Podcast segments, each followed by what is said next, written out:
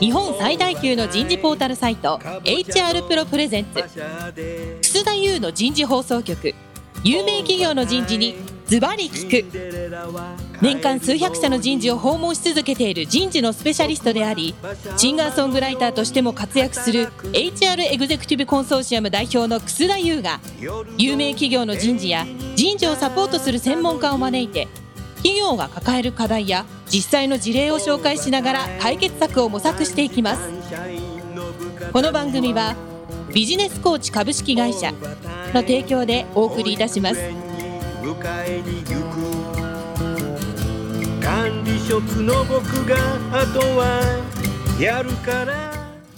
楠田優の人事放送局、有名企業の人事にズバリ聞く、パーソナリティの楠田優です。早速ですが、ゲストの方をご紹介いたしましょう。マルハニチロ株式会社人事部人事政策課主任の赤尾杉和明さんです。赤尾杉さんどうぞよろしくお願いします。はい。ではよろしくお願いいたします。続きまして、日清食品ホールディングス株式会社人事部主任、池田康介さんです。池田さんどうぞよろしくお願いします。こんにちは。よろしくお願いいたします。最後に今回のスポンサーを務めていただきますビジネスコーチ株式会社パートナー101研修講師株式会社ユニーク代表取締役社長の永井隆弘さんです。永井さんどうぞよろしくお願いします。お願いします。えー、それではですね、早速ですが赤尾杉さん、第2回マルハニチロにおける取り組みの事例になりますので、赤尾杉さんどうぞよろしくお願いいたしよろします。くお願いします。ここからはですね、まあ、弊社マルハニチロ株式会社が、まあ、このコロナ禍でですね、まあ、どのような策などを行ってきたのかというところをちょっとご説明していきたいと思います。で1回目のところでもちょっとねご説明はしたんですけれども去年2020年の4月からですね弊社も在宅勤務がですね本格的に運用開始しましたというところです。あのそれよりも以前にはですね管理職だけちょっとテスト的にやってみるみたいなそんなこともやっていたんですけどもやっぱ緊急事態宣言がですね政府から出てきましたのでそれによってですね弊社としても出社率を50%以下にしろというようなところで、まあ、それを固く守っていたというようなところですね。あとまあ皆さんどの会社もやられているだろうなというところなんですけど、まあ、国内出張ですとか海外出張あとまあ飲み会というより会食とかですねあの取引先だったりとか社内での会食ももうやってはいけないということまあ激減していくと。でそしてまあ新入社員研修ですとかあとは階層別の研修とかも全てですねもう対面でなんてもう絶対にできないっていうようなところだったので、まあ、基本的にオンライン化してきたっていうところでやはり誰かと人と会って対面でリアルで何かコミュニケーションするっていうのはもうものすごく減ったのがこの2020年4月からですよね。でそこでまあ今2021年になってきてますがその中でいろいろ管理職ですとか実際現場の声を拾ってくるとですね、まあ、人事としてやっぱり現場の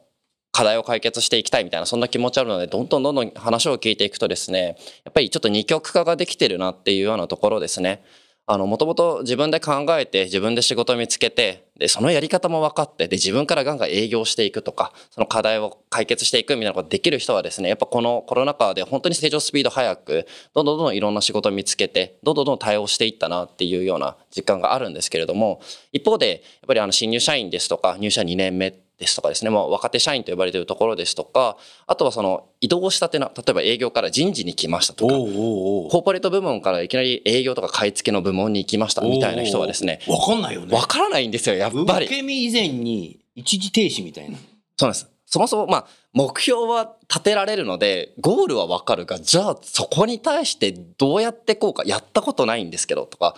誰に聞いていけばいいんですかみたいなところがない中、そのリアルのコミュニケーションが遮断されてしまったっていう初めてロールルプレインゲームをやる人みたいな。なんかルールも知らないクリックはできるんですけど、みたいな。ゴールは、あ、そうか、そうなるね。そうなんですよ。で、そこでの、いわゆる個人のその成長スピードっていうのが、もちろん個人の能力もあるんですけど、そもそも置かれた環境でだいぶ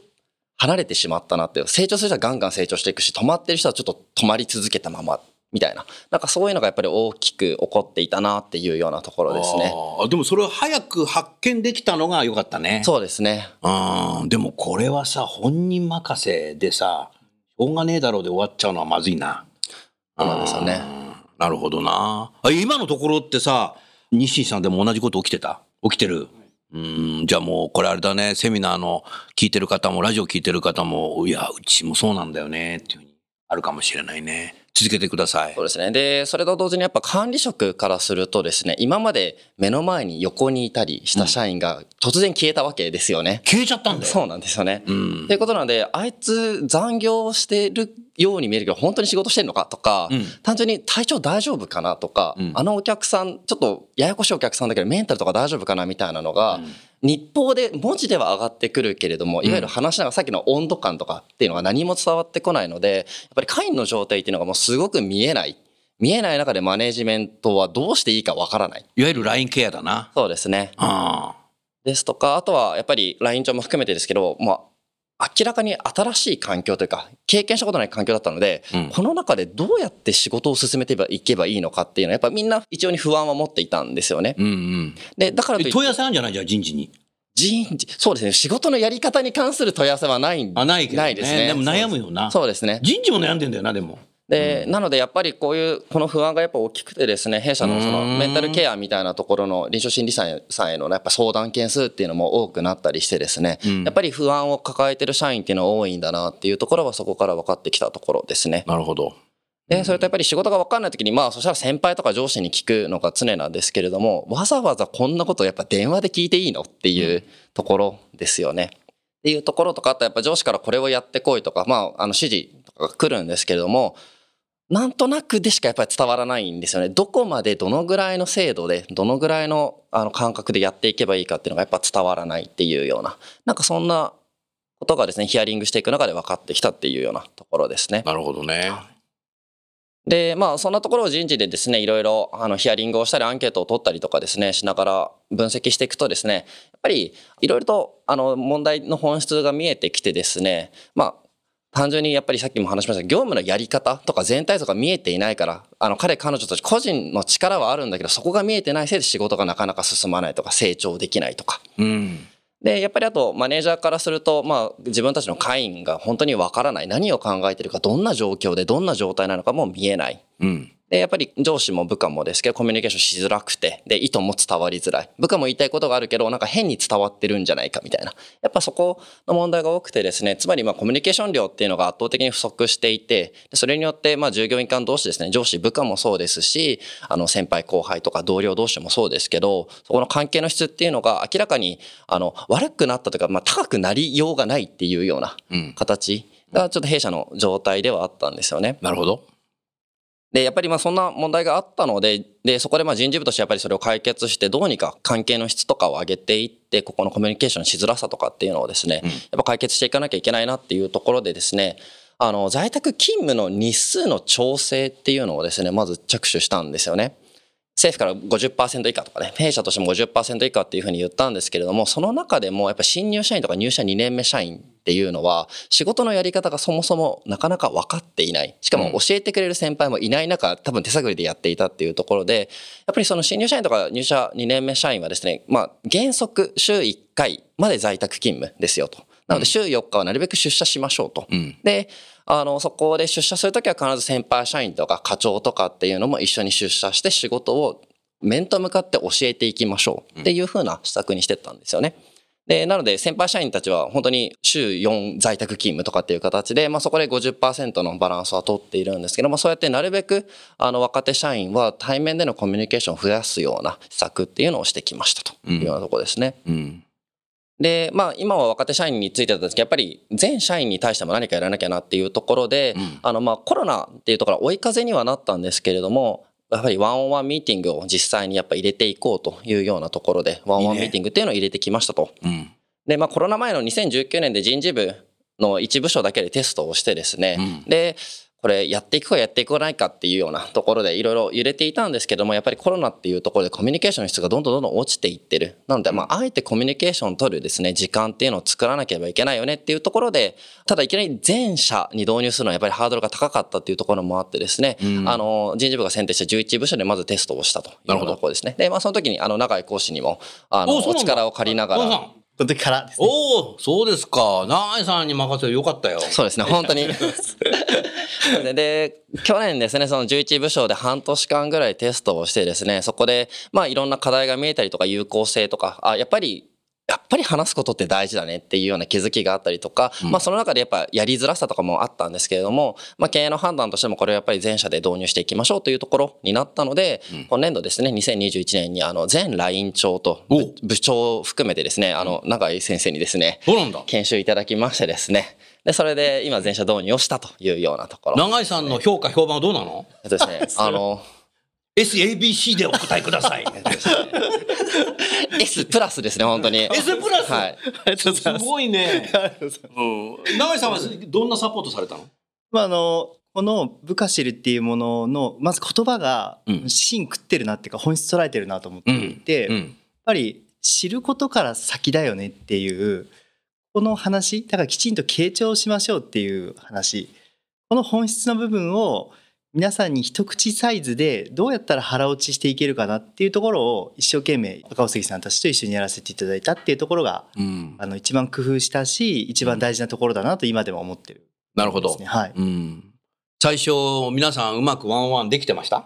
えっとですね、まあ、戸惑いは多かったと思いますね。やっぱりどうやってやったらいいのかとか、その1対1にいざなったけれども何を話せばいいのかってシいうところーンってなっちゃったりしてですよね。で、なのでワンワンやる前はまずテーマを持ってきてくださいねって言うんですけど、じゃあえテーマって何っていう。テーマって何？そう。なんですよね。で腹ばがにだみたいな。なるほど。ですね。特にあと、え、上司ともいい関係なんですけど、あえてやる必要ってあるんですかとかですね。なんかそういう声がですね。わかるわかる。あるんですよママやってからいいんじゃないの？こんなのやんな。何こんなやんないといけないの？これ何？ブームなの？みたいな。そうなんですよね。ワンワンはブームだと思ってる人いるよな。言いますね、うん。だってですね、やっぱそこの壁を突破するっていうのがですね、ちょっと難しかったなとは思うんですけども、うんやっぱりその時にきちんと人事部のこのワンワンの、ね、運営チームがですね、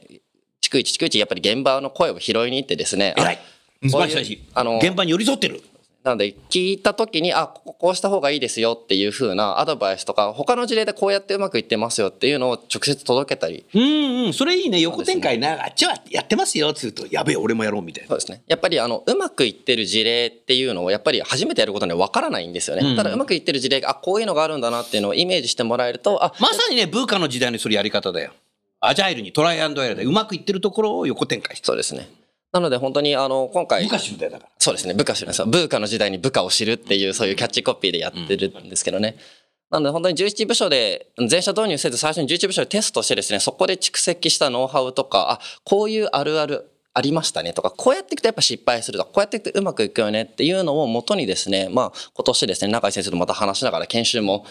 まあゼロからとは言いませんが、だいぶ作り変えてですね。振り返ったの？そう。最初のバージョンとだいぶ違うの？そうですね。なんかもう4往復ぐらいやり取りしながらコンテンツ一緒に作ってるんですけど。熱心だね。その赤星さんからいろいろとフィードバックいただくんですが、そのメールの文章が長すぎてですね、私それメルマガって呼ぶぐらい長いんですよ。メルマガってくれ。それを3往復ぐらいして一緒にその積み上げていくで現場の人にまあ咀嚼しやすい形にしていくっていうのを一緒にやっていく。まあ、全15回ぐらい今年度はあの検証をやっていただいたんですけどその15回の中でもちょこっとずつ変えていくっていうようなことをやっていったんですよね。でなのでやっぱりその時って毎回この運営チームが現場に行ってどうなってんの？どうなの？やれていけますか？みたいなところからですねその声を拾ってですねどんどんどんどんあの毎回毎回同じものというか徐々に徐々に良くなってしていったっていうようなところがやっぱり現場からもちょっと受け入れやすいっていうようなところにつながったのかなとは思ってますね。これはね、まさにこのブーカの時代、先が見えない時代は、まあ、アジャイルにトライアンドエラーでやりましょう。トライアンドエラーって何かっていうとね、僕はね、こういうふうに説明してるんですよ。粘土細工だって。粘土細工うん。で、まあ、プロトタイプ手法なんですけどね。プロトタイプと逆なのは、ウォーターフォールの手法っていうのがあって、ウォーターフォールっていうのは積み木細工だって僕言ってるんですよ。で、ウォーターフォールって何かっていうと、最初に研修を、ワンワンの研修をお設計してしまったら、もうそれを同じのずーっとやり続ける。途中変えたいんですけど、いや、もう変えることはできません。最初に学んだ人がと違うことを教えちゃうのでダメですみたいな形の考え方がウォーターフォール。で、これはどっちかっていうと、こう製造業の組み立てのプロセスはウォーターフォールでやっていくケースが非常に多いよね。はいだけども、やっぱりそのマルハニチロさんのような加工食材だとか、日清食品さんのようなさ、麺類のさ、加工していくっていうことでやるとさ、ウォーターフォールじゃなくて、味もどんどん変わっていくじゃない。食材も変わるしね。はい。でそういう中でやっぱりウォーターホールじゃなくて粘土細工型で多分今はやってると思うんですけどもこの人材開発の考え方も粘土型粘土細工にやっていくっていうのは重要な粘土細工っていうのは何かっていうとこうみんなでこうやっていついつ完成するか分かんないんだよ。積み木細工っていうのはこうみんなで積み上げたんだからこれやっぱり一番下はさ変えた方がいいよって言った時一番下をこう抜いたらさ全部グワって崩れちゃう。だから崩れるのが嫌だからもうこのままやるんだっていう形になるから変えたくてももうしょうがなくてそのままやる。だから粘土細工型なんでいいよ。やっぱり本当に、まあ明日どうなるかわからないじゃないですけど、またあの在宅勤務で今50%以下ですけど30%以下になるかもしれないですし、うん解禁されるかもしれないっていうところで言うと、やっぱその場その場その時その時に合わせて柔軟性を持たせないとちょっとどうにもいかないなっていうところで、やっぱり現場の声を大事にしながらちょっとずつ変えて、ちょっとずつフィットさせていくっていうような形でこのワンワンミーティング部下知るっていうのを進めています。おおいいね。もう結構だから部下シールという名前が浸透したんだね。そうですね。あの、浸透しやすい名前を作ろうっていうので、結構頭ひねって最初、去年作ったんですね。この部下シルっていう名前を。愛媛と一緒でそういうの作るのうまいなやっぱな消費財は。日清もそうだけど。なるほど。はい。で、まあ、こうやってワンワンミーティングをしていってですね、あ最後にこの WeBox の導入って書いてあるんですけど、あの、組織の状態を可視化するツールっていうのも入れたんですよね。で、これがですね、やっぱり今までその、マネージャーですよね、LINE 課長とかがその肌感覚で組織のマネージメントをしていたんですけど、もう感じるものがないわけですよ。人がいないので。そうだねでなった時にやっぱりその部下が見えないとかっていうところでじゃあうちのチームってどうなんだろうかっていうのをちゃんと数値で出るようなですねツールをですね入れたんですよね。なのでまあ従業員の方にはちょっと負担にはなってるかもしれないですけど毎月3分ぐらいで終わるアンケートなんですけどそれを毎月毎月答えてもらってそれで各チームとか各組織が例えばあの人間関係がいいのかとかなんかちょっと組織風土がちょっと悪くなっているのかとかなんかそういうのが可視化できるツールっていうのを入れたんですよね。でこれがこの毎月毎月結果が出てくることで、あ先月よりもなんか承認のスコアが下がってるぞっていうのが分かってくると、あじゃあ次ワンオンワンミーティング、まあ、月に1回やってるのでそこでちょっと部下を承認するような言葉を入れていこうとか、なんかそういうような形でですね数値を見ながらですねあの悪いところいいところっていうのを翌月じゃあマネージャーがどうやってマネジメントしていこうっていうのにちょっと使ってほしいなというところでこの WeBox っていうのを入れたんですね。なるほど。それは現場にも少しやっぱり公開してんの？えーとですね全部公開してます。全部公開してんの？あのー、平から部長まで全部事務所は全部スコアが見れるようにしていて、で、ただ個人の結果は匿名性を担保してるので、誰がどう答えたかは見えないんですけど、それが集約したそのチームの点数ですね。あの、どこどこチームとか、何々部署の何々かは何点だったみたいなのっていうのは、事務所に関しては見れるようにしていますね。最近ね永井さんねこういうアセスメントこういうような結果をね全社員に公開しちゃう企業がね増えてきてんだよ。ええそうなんですかつてはねもう人事だけが抱え込む特権みたいなのがあったんだけどね、はいだんだんオープンになってきてね。おー360度サーベイを全社員やってる企業がはい全文コメントまで。公開しちゃう。で、そういう会社がねはい、ワークエンゲージメント高いんだよ。働きがいもあるんだよ。そうなんですねだからね、何でもさ、はい人事って抱え込むじゃない。だから、それをね、やっぱね、現場にもう全部公開する時代になって、だいぶ変わってきた。ね、やっぱりあの答えってそれって何に使われてるのかわからないっていう。一番嫌だよね。となんか変なものに使われてるんじゃないかみたいに言われると嫌ですし、うん。毎月アンケート答えるので、うん。毎月なんかよくわかんないアンケート答えさせられて何になってんだろうっていうのはわからない。多分答えたくなくなると思ったね答えたくなくなるのと答えが適当になるよね。そうなんですよねいや、一番みんな B つけとけみたいな。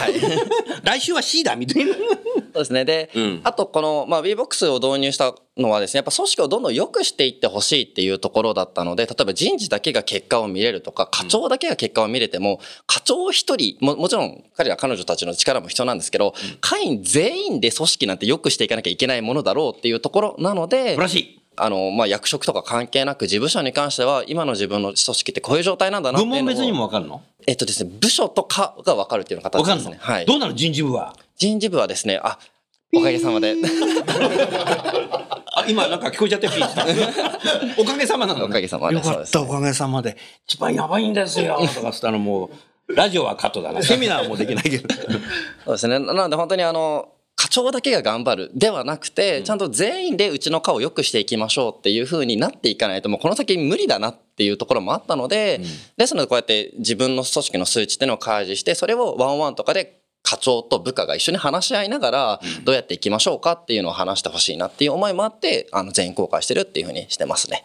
組織を良くしようとすることを全社で取り組んでる事例なので、これはまさにさ、自分もちゃんと答えようってなるし、うまく自分とか低いとさ、やべ、次回までにちゃんとやろうってそうですね。なると思うんだよね。でやっぱ人間だけが悪い時反省して、その後ちゃんとやろうってなってちゃんとできる動物だと思うんだよね。はい。そうじゃない動物もいるじゃない。反省だけする猿とかさ。はい。反省だけする猿とかいるよな。やっぱね、あの人間だけはそれできる生き物なので、そこはやっぱ人材マネジメント的にはきちっとやっぱりうまくそれ使ってる今日事例だなっていう、その日思ったね。やっぱりあの、このワンワンミーティングも続くもの、で、この WeBox の組織のね、状態を可視化するっていうのも導入していくものだから繋がってんだよね。そうです。あの、ちゃんとリンクさせるように入れたってそ、いううようパッチワークになってないんだよ。はい。あ、これすごいね。でもこれやめられないな。そうなんですよ。そうなんですよ。うんはい。いいね。で、まあ、こういうような形でやっていたのとですね、あともう一個ですね、あの、弊社まだメンター制度っていうのを導入していなかったんですね。で、ただやっぱり、えっ、と、去年入社した新入社員とか、今年入社した新入社員を見ると、仕事で関わる事務所の人は、やっぱりちゃんと名前とかは覚えてられるんですけど、じゃあ、部署を超えた人って知ってるっていうふうに聞くとですね、いや、わからないんで紹介してくださいっていうような、それがやっぱり半年経っても1年経ってもですね、やっぱ続いてきてるんですよね。で、かつ、あとやっぱりですね、いきなり入社して在宅勤務で仕事のやり方が分かんないメンタル不調がっていうところもあったので、きちんとそこはやっぱり先輩社員がフォローしていきましょうっていうようなところで、まあ、あの、ありきたりですけどね、あの、新入社員と、あとそれとですね、全然部署とか部門の違う先輩社員を、あの、一人から二人、あてがって、で、それで月に一回、あの、メンター面談みたいな形で、あの、仲良くなってくださいねっていうような、なんかそういうような施策っていうのを、あの、来年度から全社導入したいので、やっぱりこれもワンワンと一緒で今テスト導入中っていうような形ですね。おおいいね。なのでやっぱりあの、新入社員からすると、まあ、事務所とか課の先輩には相談できるけど、やっぱりそれだと人数としてやっぱ少ないんですよね。やっぱ話しづらい話もあればっていうところなので、その、相談できる社員っていうのを増やしてほしいっていう意味も込めて、えー今テスト導入をしていますと。で、もちろん、あの、メンティーと呼ばれる新入社員の効果は高いんですけども、メンター側の成長が著しいっていう本もですね、かなりありまして、やっぱりあの今後今メンターって入社3年目以上35歳以下っていうようなちょっとテストでやってるんですけど、まあ、今後 LINE 課長になっていく管理職になっていく人たちなので、後輩育成とか後輩指導の,、あのまあ、一つの経験の場として提供もしているんですね。でその時にやっぱりですねあ相手って自分と考え方全然違うんだなっていうところで、だからこういうふうなコミュニケーションした方が相手には伝わるんだなっていう、まあそういう相手に合わせたコミュニケーションを変えていきましょうっていう研修もやったんですよ。うん。で、そこからですね、やっぱり人によっては一回りぐらい離れている後輩と話さなきゃいけないっていうようなところで相手に合わせたコミュニケーションからの学びですとか、あとやっぱり新入社員って仕事頑張っていくぞっていうその若い勢いみたいなのがあるのでなんかそれをやっぱ中堅社員とかがですね見てですねあ自分ももっと頑張らなきゃなっていうところでモチベーション向上につながっていたりというふうにしていてですねあのメンティーメンター双方にですねすごくいい影響が出ているなっていうのを感じていますね。ととてもいいですね。メンティ、メンターは自分もの人じゃない人でもいいわけでしょ？あそれ自分もんじゃない人しかやってないです、ね。そりゃそうだよな。はい。上司がやったらおかしいもんね。そうです。はい。うんそれは非常識だ。なるほど。えーなのでやっぱりあの水産のね商事部門の社員ってやっぱりコーポレートの人とはほとんどやり取りがなかったりするのであー経理って何やってんの？みたいな本当だろうな。金勘定してるだけなんじゃないかな。うん。で一方でその先輩社員であっても経理の人もえ食品の営業ってどうやってんのっていうのを実はあまり知らなかったりするのでメンターもメンティーとつながることであそこの部署ってこういう商品をこうやって売ってるんだって部いう門間横断的なコミュニケーションもできてくる。はい。で一石二鳥じゃないですか。でそうすることであのやっぱ自分の部署から例えば移動したりとかうちの会社のことを知ってもらえるので、あやっぱあそこの部署で働きたいなとかあそこどうにかした方がいいんじゃないかっていいね。自分のキャリア作る自分がやりたいなっていうふうに結果的にさ、部下の支援になる。本当ですね。ねおーそれいいね。なので、まあ、課長とのワンワンももちろんしてるんですけど、やっぱりそれよりも下の先輩社員ともっといろんな部署を知ってもらうっていう意味合いも込めてちょっとメンター制度を入れたいなっていうところなんですね。うん。いや、これはね、どんどんやっていくべきだね。はいうん。ありがとうございます。はい。さあ、それじゃあ、あの、池田さん。今の丸羽日郎さんのね、話、何か質問まなり感想なりありますか？ですね、あの私どものところもまさに同じような課題を持っていて、今年からメンター制度も導入してます。やってる？あございます。あの次世代リーダーですね。まあマネージャーの方も一部含んでおりますけれども、うん次世代リーダーに新入社員をつけていくということで、おいいねを超えたコミュニケーションとかもやっていますので、あの非常にこれで会社が好きになったっていう声がお、会社好きになった？声も出てきているので、これすごいな非常に有効だというふうに俺すごいな。感じてますね。さっきおっしゃってたあのメンター側の効果ですね。うん。あの育成しなきゃとか育てることによってあの相手にとってこう好意を持つコミュニケーションっていうのが増えることでですね面の会社ならではだね。まだ気づかなかったですね。めんどくさいこと言うな、俺。いや、すごいな。うんすごい効果があり感じちゃったあありますねうちでも。うん僕はその、まあ、テスト導入するっていうところで、やっぱやる気ある人にメンターやってほしいなっていうところで、まあ、もうそりゃ対そうだな。対象者に、やる気ないメンターはちょっとさ。そうなんですよね。そもそも丸羽日郎にやる気ない人はいない。で、なので、あの、メンター制度を導入するのテスト導入したいので協力してくださる方いますかっていうのを、まあ、一斉に人事部からメールであの投げたらですね、思いのほかやりたいですっていう人がいて、すげえもなともとその、いわゆる新入社員40人を対メンター大量って感じだよ。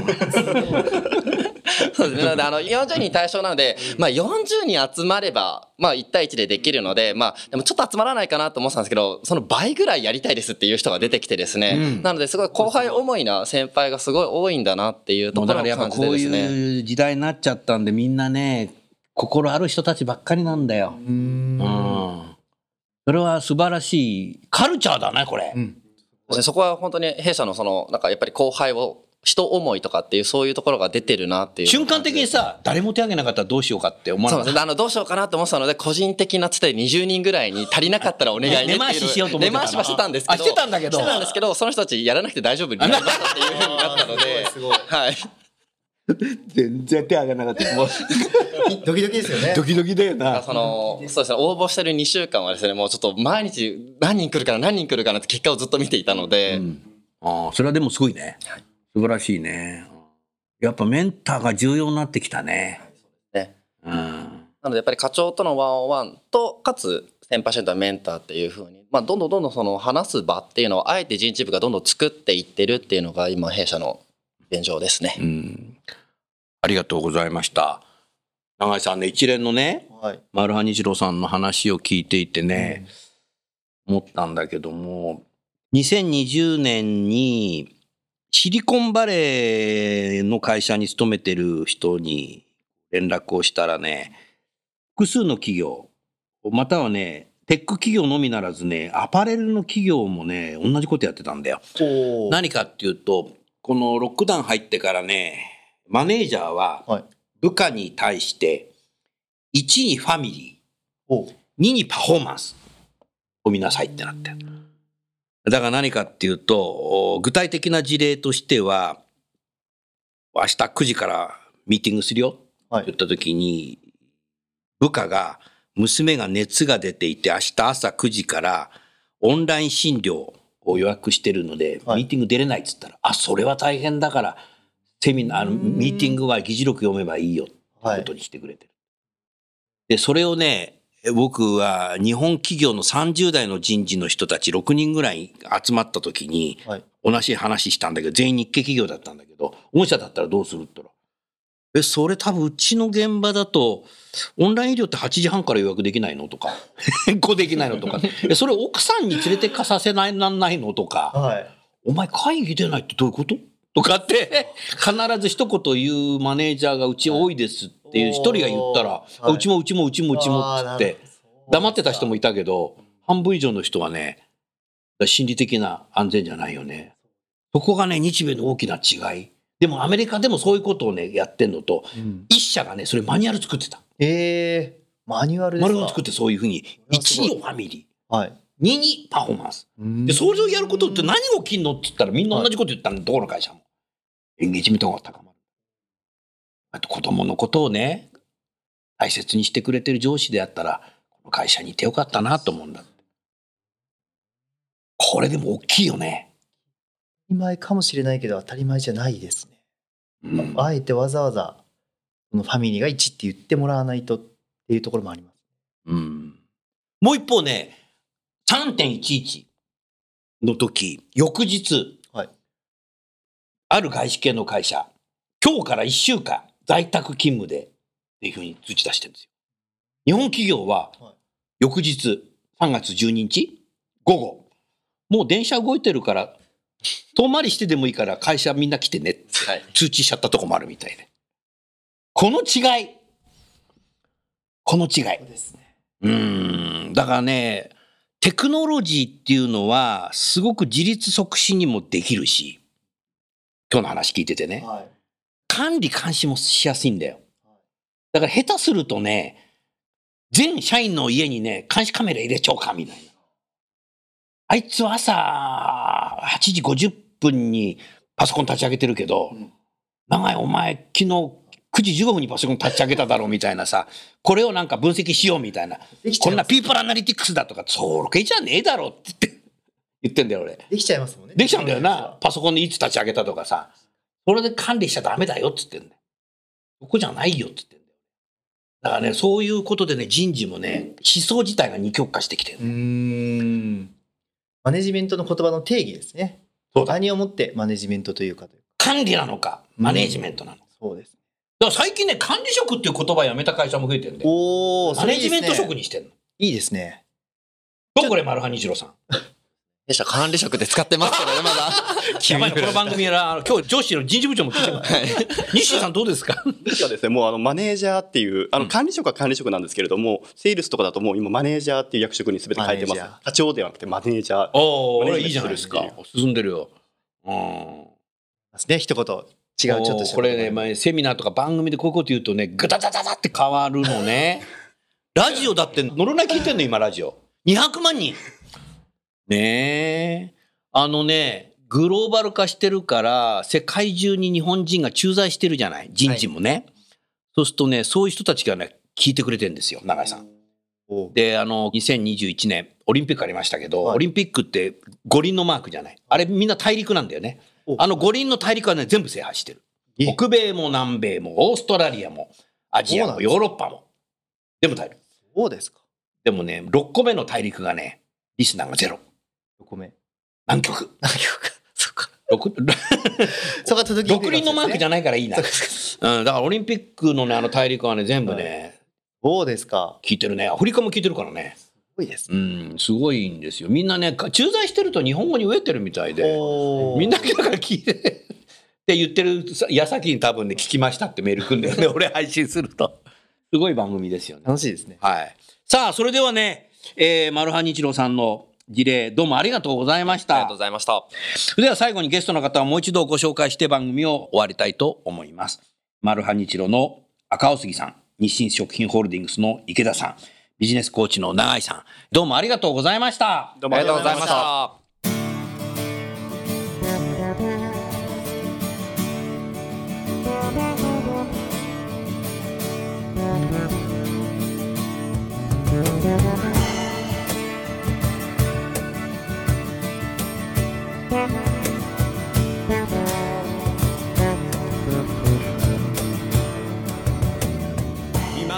今日のお話はいかがでしたか？楠田祐の「The Times Will Change 時代は変えられる」とともにエンディングといたします。この番組は日本最大級の人事ポータルサイト HR プロのウェブサイトからもお聞きいただくことができます。HR プロでは人事領域で役立つさまざまな情報を提供しています。ご興味がある方はぜひウェブサイトをご覧ください。この番組は人と組織の生産性を高めるビジネスコーチ株式会社の提供でお送りいたしました。それでは来週もお楽しみに。The